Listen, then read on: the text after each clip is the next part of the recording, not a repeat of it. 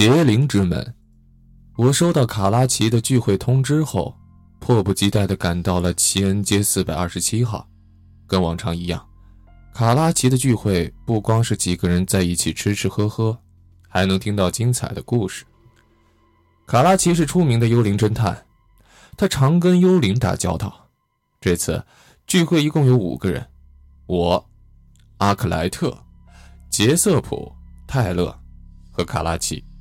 卡拉奇是最后一个到的，这让我们愈发期待他的故事了。这次你怎么这么快就回来了？我急着问。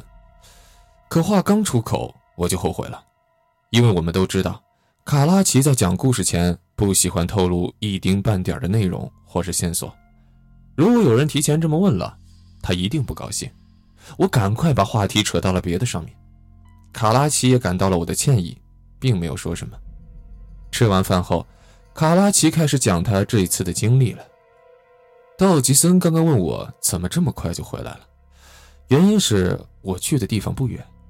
至于是哪里，恕我不能相告，只能告诉大家。那里离我们这儿不过三千米，啊，这些都无关紧要了。我想说的是，这次经历是我有生之年以来最惊险的一次。两周前的一天，我收到一封陌生人的来信，署名是安德逊先生。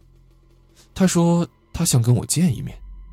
我们见面后，他跟我说了一起闹鬼事件，希望我能查清楚这件事。我听了他的详细讲述，觉得还很有趣，就决定接下了这次案子。两天后的一个黄昏，我到了他说的闹鬼的那栋房子。房子地处偏远，建筑老旧。接待我的是安德逊的管家彼得，他在这里当值了多年，可以说对这里是了如指掌。安德逊留下口信，说我可以随便进出他的每一个房间。以方便我查案。晚饭的时候，我向彼得询问了一些情况，他告诉我有个屋子，称它为黑屋吧。黑屋每晚都会响起摔门的声音。第二天，床单也都在墙角里。彼得每天都会把黑屋的门锁好，钥匙放到储藏室里，可晚上还是会响起摔门声。他每晚都害怕的睡不到觉。躲在被窝里听黑屋里奇怪的声音。我之前听安德逊说，这房子有一百五十多年的历史了，家族里曾有一位先祖被人掐死在黑屋里。哦，还有他的妻子和孩子，也跟他一起死在黑屋里了。吃过晚饭后，我决定到黑屋里去查看一番。彼得劝我还是白天去最好。因为他在这当差的二十多年里，没人敢在晚上去那间屋子。他担心我有危险，所以再三的劝阻我，说还是白天去比较安全一些，而且白天他也可以跟我一起去。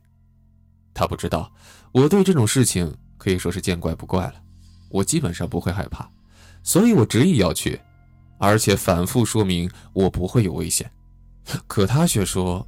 先生，这里的幽灵可跟您之前见过的不太一样。我当然不屑一顾了，可经历后才知道，他说的一点都不夸张。我当时拿了个蜡烛，他跟在我的后面，打开门后，他怎么都不肯进去，还央求我快点出来。我让他在门口等着，说不定那东西会从门口逃跑，他也好抓住。但他告诉我，那东西从来不出门。怎么说呢？他说这话的样子非常的严肃，让我不禁的觉得有些恐怖起来。但我还是走了进去，任他在门口拼命的劝阻。我查看了这间屋子，装饰考究，雕梁画栋，富贵逼人，里面的家具几乎全都是新的。可不知是怎么回事，总是让人感觉到一种异常的憋闷。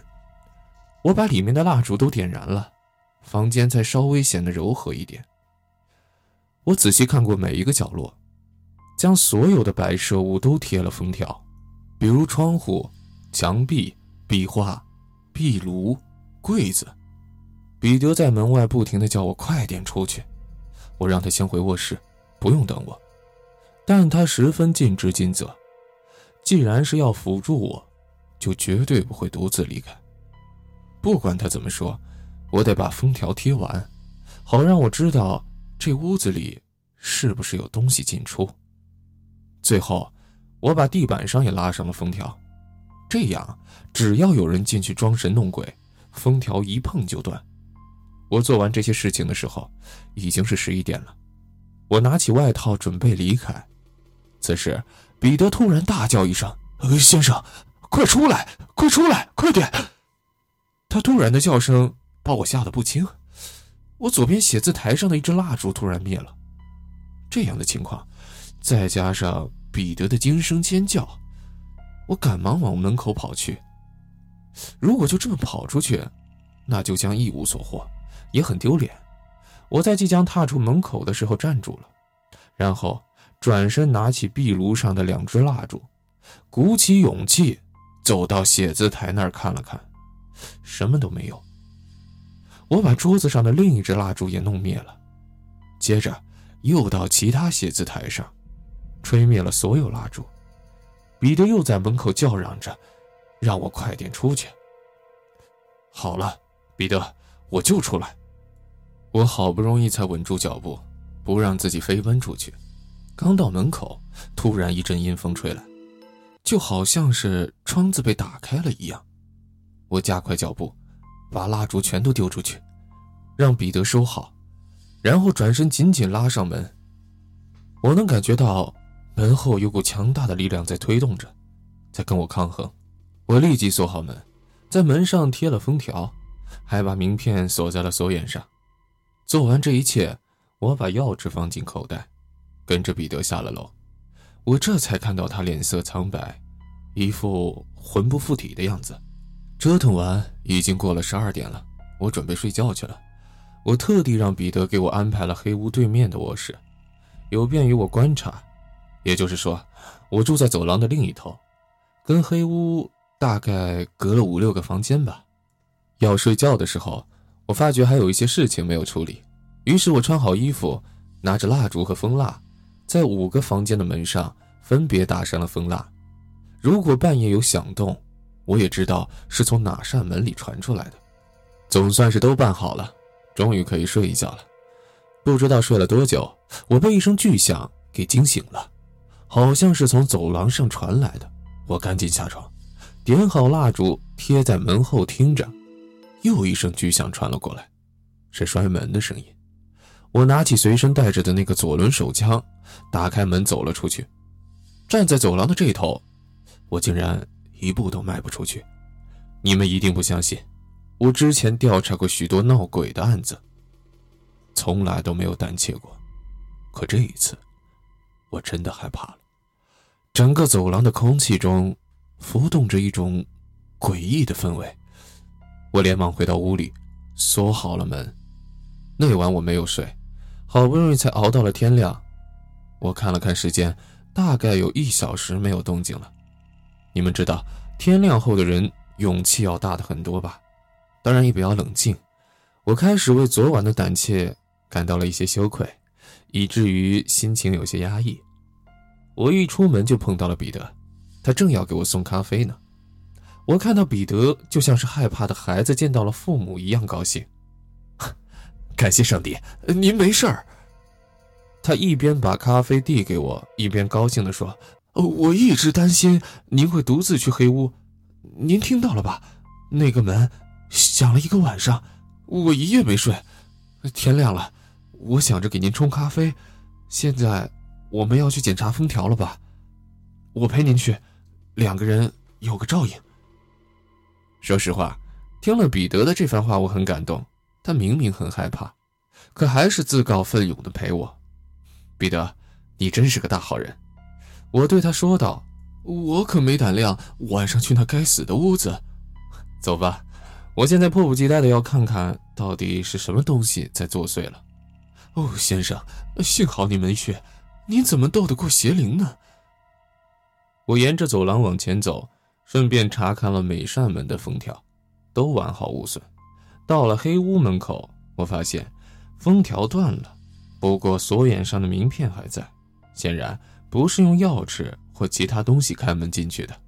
我打开门，走了进去，里面没什么异常，跟昨晚一样，只是床单被扔到了左床边的墙角里，这足以证明屋子里的确有东西来过。彼得显然已经见怪不怪了，他走过去捡起床单，抖了抖上面的灰，准备重新铺在床上。我赶忙阻止他，因为在破案之前，现场是不能被破坏的。老伙计们，真的。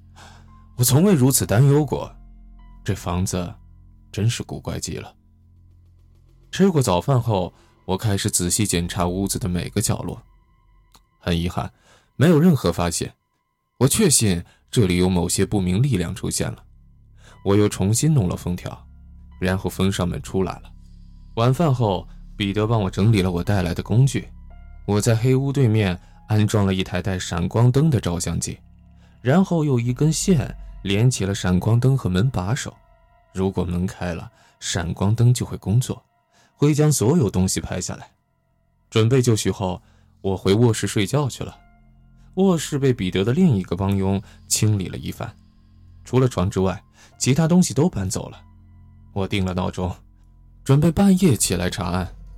闹钟在十二点准时响了，我坐起来，穿上衣服，带着手枪，拿着提灯。蹑手蹑脚地走了出去。我将提灯放在距离黑屋几步之遥的地方，这样走廊里任何东西我都能看到。我坐在卧室前，手里紧紧握着枪，然后目不转睛地盯着前面。大概过了一个多小时吧，走廊那边传出了一些声音。我当时紧张得浑身冒冷汗，头皮是直发麻。突然，闪光灯闪了一下。半个走廊充满了光亮，我专注地看着闪光灯亮着的地方，想看看是什么触动了闪光灯的机关。我没看到什么，很遗憾。可摔门的声音就在此时响了起来，我的身体在恐惧中变得不听使唤了，蜷缩成一团。这应该是本能吧。门又响了几声，突然安静了下来。我有一种感觉，走廊那边有种强大的邪恶力量正在朝我扑来。提灯忽然灭了，走廊里变得漆黑一片，我吓得跳了起来。与此同时，我能清楚的听到一声奇怪的低吟，好像，好像就在我左边。我大叫一声，冲回了房间，锁上门。我坐在床上，手里扣着手枪扳机，死死盯着门。我知道，那东西就在门外，随时会进来。我做了几次深呼吸，强行冷静下来，用粉笔在地板上画了一个五芒星。我坐在里面，一直坐到天亮。外面不断响起摔门声，我从来没觉得时间如此难熬。无论如何，这晚我平安度过了。当天微亮的时候。摔门声也停止了，我赶紧打开门去取照相机。几十分钟后，彼得来给我送咖啡，他陪我去了黑屋。跟昨天一样，走廊上五扇门的封条都完好无损，只有黑屋的封条断了，而且锁眼上的名片还在，不过连着闪光灯的线被扯断了。我撕下名片，用钥匙打开门。里面除了床单被扔到地上之外，没有任何异常。我对彼得说：“我们还是出去吧，要是没什么超能力，还是不要在这里逗留太久。”早餐过后，我冲洗出底片，从照片上看不到什么异常，只能看到半开半掩的门。我当时做了个决定，我要在黑屋里待上一晚。